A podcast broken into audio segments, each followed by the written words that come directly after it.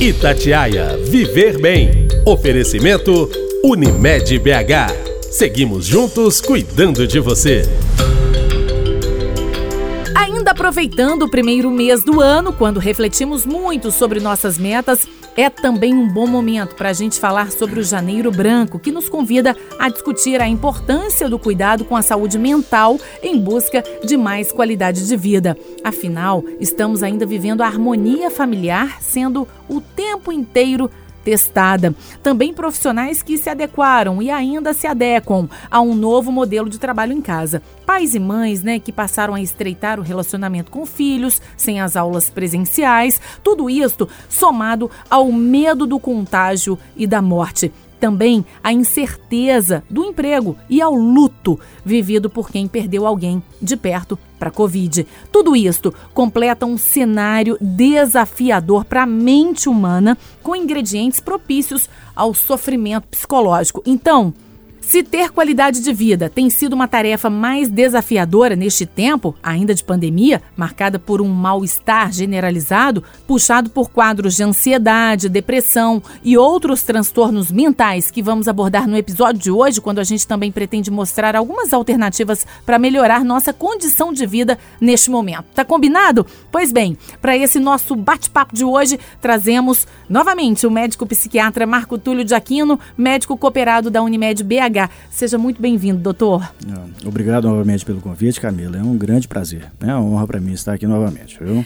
Então, doutor, que o mês de janeiro é sempre marcado por reflexões e metas, não é segredo para ninguém. Afinal, é o primeiro mês do ano onde a gente sempre deposita, né, nossas expectativas para tentar fazer diferente tudo aquilo que até então não deu certo. Mas como pensar nisso, nas metas, em melhorar o que não está dando certo se a gente não está se sentindo bem, doutor? Se a gente anda com a cabeça tão cheia, né, e estressada? Bom, é, primeiro eu vou te dizer que é desafiador te responder, mas eu vou tentar chegar em algo que é, coloque os, os, nossos ouvintes para refletir.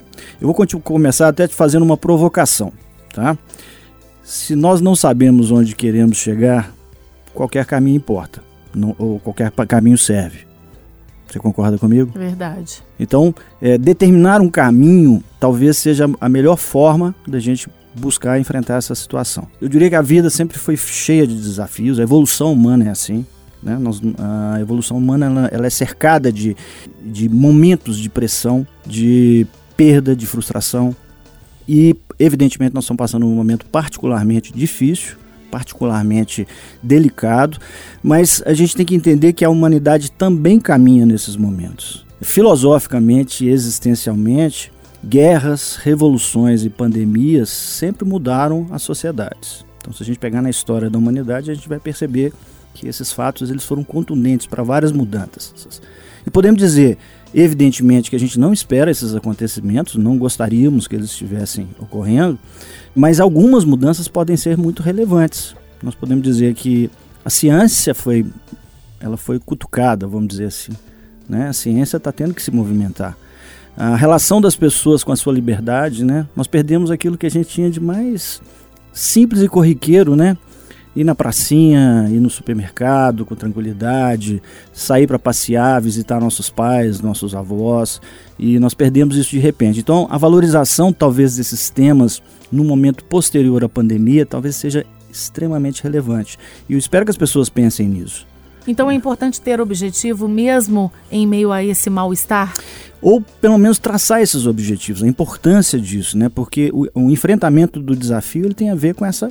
É, senão qualquer caminho serve. E depois, né, doutor, de vivermos intensamente o 2020, que já ficou para trás, entrando em 2021, ainda com muitas incertezas e para muitos com saldo de ansiedade lá no alto, né? Ansiedade que vem quando muitas vezes a gente até deixa de viver o presente, hoje tão falado o presente, o momento agora aqui, como nós dois estamos aqui conversando um com o outro, e a gente às vezes fica afobado, né, com o que nem veio ainda. E se bobear, nem vem mais. Te assusta, doutor, saber que o Brasil está no topo do ranking de ansiedade pelo mundo, é o país mais ansioso do mundo, gente. Logo o povo brasileiro, né? Famoso pela alegria, doutor. Ou esse seria um dado já esperado pelo senhor, especialmente nesse tempo de pandemia? Posso dizer o seguinte, que o dado não me assusta porque eu venho trabalhando com ele há muitos anos. Eu acho que o dado ele é importante porque ele torna relevante esse tema. É um tema de saúde pública extremamente importante para o bem-estar das nações, das pessoas, das famílias, das relações, da economia. Se você não está bem, você não consegue fazer nada, você não consegue estudar, você não consegue trabalhar. Então a relevância isso, desse tema ele é muito significativo. E quando a gente começa a conversar sobre isso, quando você me convida para uhum. falar sobre isso, quando você abre esse espaço, a gente está colocando para população um tema que sempre foi relevante.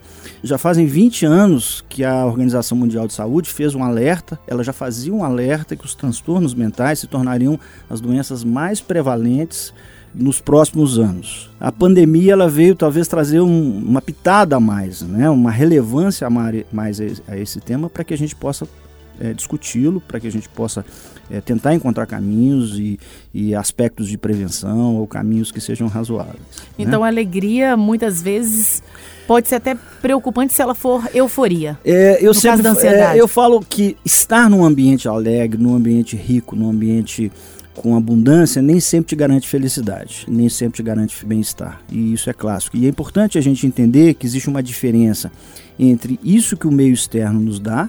É claro que existe uma importância quando a gente está num lugar que nos traz felicidade, bem-estar, prazer, uhum. isso tem uma relevância emocional, mas o fato do adoecer nem sempre está ligado a isso pessoas com alta relevância, com um status socioeconômico muito satisfatório, com uma vida muito satisfatória, elas sofrem também adoecimento. É, nós temos aí vários casos de pessoas que vêm na mídia e, e, e, apontam realmente esses momentos difíceis e é importante a gente entender isso. Ninguém né? fica livre da ansiedade, né, Não, e, e ela, é, ela é muito comum e ela tem que ser identificada e quando ela é patológica ela tem que ser tratada. Para né? o senhor, a ansiedade hoje pode ser considerado o mal do século, doutor Marco Túlio? Ó, é, eu diria que é, a ansiedade e a depressão, isso também voltando à Organização Mundial de Saúde, uhum. são talvez os transtornos mais prevalentes nas populações, tá? Isso em qualquer faixa etária, em qualquer padrão socioeconômico, tá? Só para te dar um dado, que também é da Organização Mundial de Saúde, das 10 é, doenças mais incapacitantes, 5 são transtornos mentais. Então, metade das situações que levam à incapacidade funcional dos indivíduos está ligada aos transtornos. E existe ansiedade boa e ruim? Bom, existe a ansiedade que a gente pode considerar normal e existe a ansiedade que a gente pode considerar como ansiedade patológica, tá? O que, que vai diferenciar isso aí? É a intensidade desse sintoma, como uma resposta às vezes inadequada e desproporcional a um fato ou uma vivência. Então, às vezes, a experiência que é vivida por uma pessoa com muita intensidade, né, com muito desconforto, vou te dar uma situação muito simples. Falar em público. Existem indivíduos que estão altamente habilitados a isso. É, são palestrantes, pessoas que têm uma, uma desenvoltura muito grande. É, na mídia a gente vê muito isso. E existem pessoas que têm alta capacidade técnica e de conhecimento e coloca para falar em público ela tem um, um receio. É, exatamente. Né? Às vezes um indivíduo é, chamar para uma festa, que é aparentemente uma coisa simples e tranquila, o indivíduo é, experimenta aquela sensação como uma sensação de desconforto. Ele tem uma vivência negativa dessas experiências, né? E isso engatilha uma ansiedade. Isso serve para tudo, inclusive na percepção de risco. E tem como tratar a ansiedade, doutor, com pequenas atitudes no dia a dia ou só a base de remédio? Hum, nunca só a base de remédio, tá? A gente tem que entender o seguinte: medicamentos só devem ser usados com criteriosa avaliação, com um profissional ah, habilitado, especializado para isso. Nunca se automedicar, principalmente com medicamentos ansiolíticos, os ditos calmantes, então a gente tem que ter muito cuidado. Eles são úteis em algumas situações clínicas, principalmente na ansiedade patológica, no indivíduo que está tendo crises de ansiedade, tipo episódios de pânico, tá?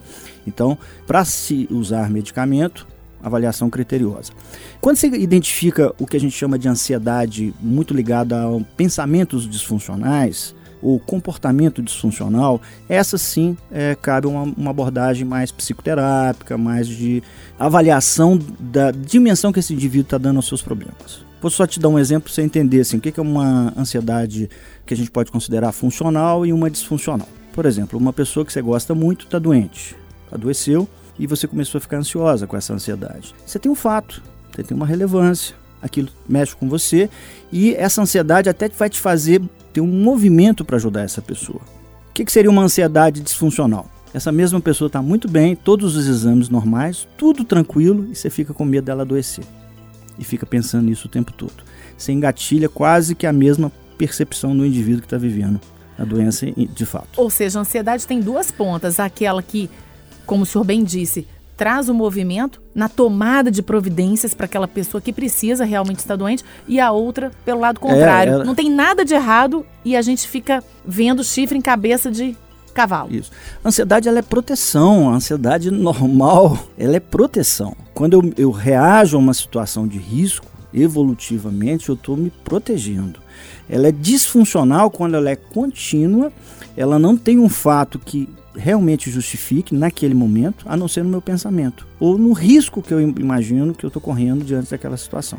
E né? nessa ponta negativa da ansiedade ruim, lado a lado com ela, temos a depressão, doutor? Uma acaba puxando a outra? Ó, são entidades clínicas distintas mas é muito comum indivíduos ansiosos terem queixas depressivas e muito comum indivíduos depressivos também terem queixas de ansiedade. Tanto que na classificação internacional de doenças nós temos até um, uma codificação que é transtorno misto, ansioso e depressivo.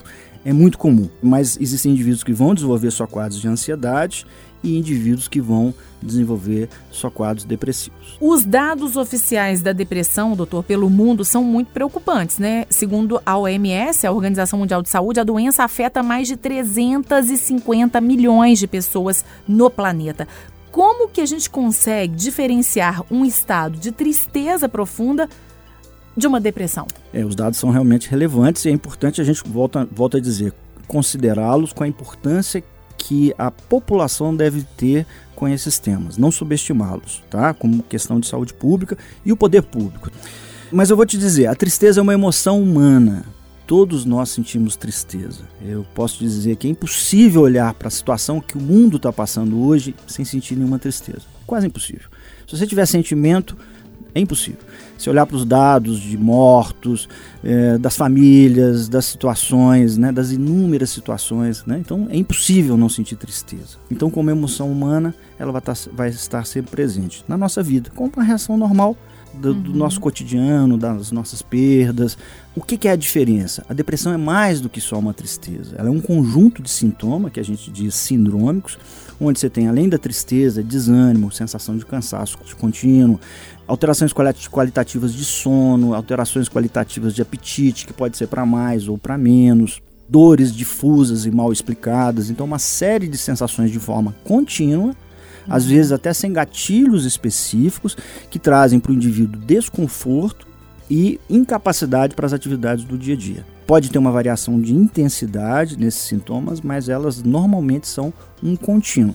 O que a gente considera na clínica, no mínimo, duas semanas de sintomas contínuos. Irritabilidade, Tá? Até vontade de. a falta de vontade de não tomar banho, por exemplo? Sim, é, cuidados pessoais, cuidados de higiene, cuidados com a casa, com a própria economia pessoal, né? Então o indivíduo, às vezes, ele, ele é, clinicamente, ele não consegue reagir. A né? falta de apetite ou comer Pode, demais? Exatamente dormir pouco ou dormir demais. Não então, querer levantar da cama. Exatamente, exatamente. Agora, tá? quando saber se a gente precisa de tratamento? Então, são essas duas semanas que o senhor está falando de sintomas o tempo é, inteiro? É, eu, eu, Seja pela ansiedade ou pela depressão, doutor, ou qualquer outro quadro que envolva transtornos mentais.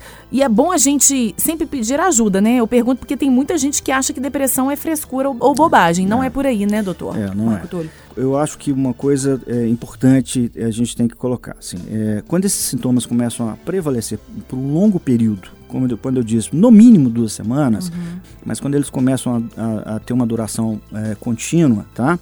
interferindo com a atividade do dia a dia, interferindo com as relações do indivíduo, interferindo com o seu trabalho. Isso é bastante relevante. Se você não tiver uma causa subjacente, se você perceber que está limitando a sua vida, que você está brigando mais com as pessoas, que a sua sensibilidade está muito alterada, que a sua capacidade de experimentar prazer está diminuída. O famoso fazer tempestade em copo d'água. Também, né? É, o indivíduo ele começa a ficar irritável, qualquer fato, qualquer circunstância traz desconforto, é, é um sinal que deve ser avaliado. É, a avaliação deve ser feita sempre por um especialista, é, o indivíduo não deve se auto, volto a dizer, nem se autodiagnosticar é, é, e nem se automedicar. E nem tratar isso como um tema irrelevante, com preconceito, com crenças antigas, com a ideia que isso é um sinal de fraqueza, de incapacidade de lidar com problemas, que não é isso. Os transtornos mentais são muito mais que isso.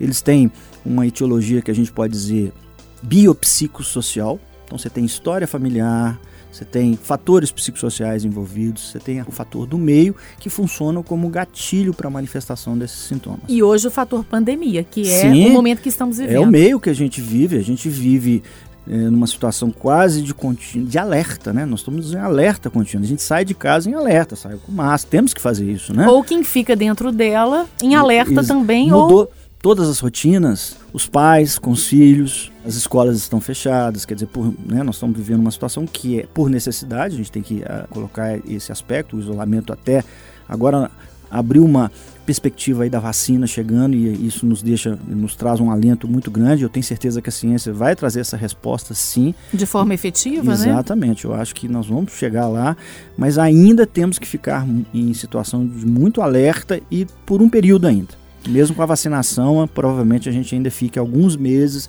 numa situação ainda de de alerta e atenção com relação ao tema. Né? Agora, além da ansiedade e depressão, né, que tanto falamos até aqui, doutor, a população, ainda em tempos de pandemia, deve ficar de olhos atentos também na síndrome do pânico e ainda da claustrofobia, né, que é esse medo de ficar fechado num pequeno espaço. Isso para quem está trancado dentro de casa, tá. especialmente até os idosos, né? Também.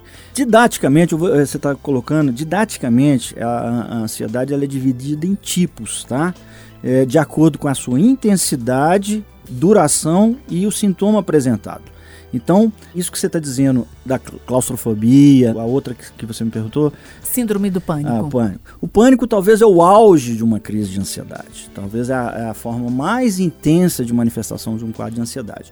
Onde os sintomas físicos eles são tão intensos a ponto de alguns indivíduos acharem que estão até infartando ou tendo algum outro desconforto, tá? Eu já tive pacientes que foram parar em, em pronto-socorro, em várias situações, antes de um diagnóstico apropriado. E às né? vezes o deslocamento da casa até o hospital já é o tempo suficiente para aquela taquicardia diminuir ou desaparecer e chegar lá não ter nada? Isso, dependendo. Clinicamente? É, é, existem indivíduos que vão desenvolver quadros recorrentes. Ele vai ter vários episódios até fazer um diagnóstico.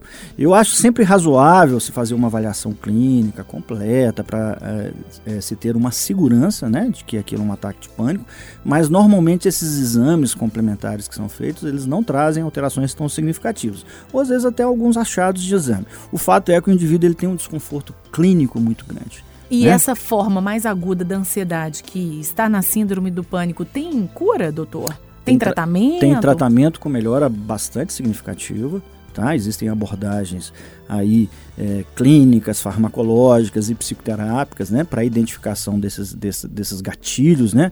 Existem indivíduos que vão ter gatilhos ou, ou episódios de pânico em situações específicas, lugar fechado, lugar cheio, lugar amplo. Existem indivíduos que vão ter gatilhos e crises independente de fatores externos. Acorda à noite com uma crise de ansiedade fazer a boa identificação do quadro para você fazer a proposta de tratamento. Sempre com um especialista, sempre procurando um médico da, da sua, confiança, da sua confiança para que você realmente tenha um diagnóstico apropriado. Tá? Agora, por fim, doutor, qual que é o recado né, que o senhor deixa nesse momento que ainda estamos vivendo, nesse misto de emoções marcadas muitas vezes pelo medo, insegurança, ansiedade, solidão, angústia, né? E essa tristeza que às vezes parece não ter fim. Um recado mais voltado até à prevenção quando pensamos em saúde mental. Doutor, é possível falar em prevenção? Bom, vou tentar. Às vezes as, as receitas não funcionam muito bem. Mas em linhas gerais, eu acho que tem alguns, algumas estratégias que podem ser realmente muito interessantes, tá? E eu acho que a gente tem que passar essa mensagem de esperança, tá? De resiliência. Somos resilientes. Eu, como eu comecei a nossa entrevista, nós temos a resiliência na nossa evolução humana. Tudo que a gente passou nessa terra para chegar aqui, tá falando é, com centenas de pessoas, milhares de pessoas, tem a ver com resiliência, né? Já passamos por guerras, já passamos por revoluções, por outras pandemias, tá? Resiliência que é essa forma máxima de aceitação Isso, da situação que estamos vivendo. Capacidade de enfrentamento e voltar à sua condição anterior. Né? Basicamente é isso. Né? É mais do que aceitação. Então. Exato, exato. Eu, eu passo por uma situação difícil e eu volto àquela condição anterior passado esse, esse furacão. Entender que o desafio é universal, ele não é só nosso. Todo mundo está enfrentando isso, todas as nações, todas as culturas, e nós temos que entender que para o ser humano existe um recado aí de superação. Temos que buscar, eh, na minha opinião, alternativas viáveis para que a gente volte a se sentir bem mesmo que não seja a plenitude do bem-estar que tínhamos antes da pandemia. Se eu ficar pensando que eu só vou sentir bem-estar da forma anterior, eu vou sofrer muito nesse momento. Nós vamos chegar lá, mas nesse momento eu acho que a gente tem alternativas. A leitura, a música, a literatura, a ciência, o lazer dentro de uma, um ambiente de segurança, a atividade física, né? tudo pensando na nossa segurança pessoal. Ter um hobby, um bom é, filme, livro que a pessoa goste. Sim, é, meditar, podemos aprender a meditar. Oração para quem tem crença, tá? A oração tem um efeito meditativo, né? A fé tem esse efeito para as pessoas que têm crença, isso é importante. Como eu disse, a atividade física, ficar muito atento para aquilo que muda a nossa emoção. Como nós estamos conversando, às vezes o pensamento eu começo a pensar catastroficamente aqui, você concorda comigo? Se, a gente é. começar a pensar catastroficamente Estamos aqui. falando de pandemia, números de mortos ou situações de pessoas que perderam parentes para Covid. De repente eu engatilho uma ansiedade. Então, muitas vezes, é esse pensamento funcional, é a relevância que eu tenho. Não quer dizer que eu não vou pensar no tema e vou ficar alienado diante do problema. Mas eu tenho que dar a devida importância a cada situação especificamente, identificar se eu não estou tornando toda, generalizando o risco de todas as situações e catastrofizando tudo que eu estou vivenciando no meu pensamento. É um cuidado que a gente tem que ter. Temos que trabalhar esses dados de uma forma é, de proteção, de importância para a sociedade, mas não que é, seja totalmente impeditivo para a nossa vida. É vigiar os pensamentos e para quem tem crença, orar e vigiar e dá certo e buscar atividades que tenham relevância. E cada indivíduo tem a sua estratégia, cada indivíduo tem a sua própria forma de encontrar isso. E fundamentalmente, sentiu que não está dando conta sozinho? Não deixar de procurar ajuda, não de deixar de expressar seus sentimentos e falar com as pessoas a importância. Isso é, é muito relevante. Isso é, Porque tem saída. Tem saída. O episódio de hoje vai ficando por aqui, gente, com a presença do psiquiatra Marco Túlio de Aquino, médico cooperado da Unimed BH. Doutor, o nosso super agradecimento pela sua disponibilidade, viu? Para lá de valiosa, nesse início de ano, aqui com a gente no podcast Viver Bem da Itatiaia em parceria com a Unimed BH. Muito obrigada. Oh, eu sempre agradeço o convite, a honra de estar aqui com você e na Itatiaia. É um prazer para mim, viu? Muito obrigado. E... Obrigada, senhor. Então é isso, galera. Hoje falamos sobre um pouco de tudo que tem nos inquietado, também mostrando algumas alternativas para vivermos melhor. Para muitos casos, tem solução. Vimos aqui. E seguimos juntos nesse desafio, especialmente para a área da saúde, com estas alternativas a serem buscadas, de preferência sempre com a ajuda de amigos, familiares e profissionais, porque com esta rede podemos ter melhores resultados para enfrentarmos juntos esta pandemia que, se tudo for correndo bem de agora em diante, com sobretudo uma resposta eficaz da vacina e tudo mais contra a Covid, esta pandemia vai ficando para trás. E para o nosso próximo episódio, eu, Camila Campos, já te espero. Deixe o nosso convite. Bora falar sobre os problemas posturais nesta pandemia? Pode parecer um assunto já falado, mas eu tenho certeza, hein, que com mais um ano se iniciando, ainda com as marcas do isolamento social, dicas de um senhor ortopedista vão nos ajudar muito, especialmente você que nos acompanha aqui pela Itatiaia nesta luta dia a dia no seu home office. Até lá, hein? Itatiaia Viver Bem. Oferecimento Unimed BH. Seguimos juntos cuidando de você.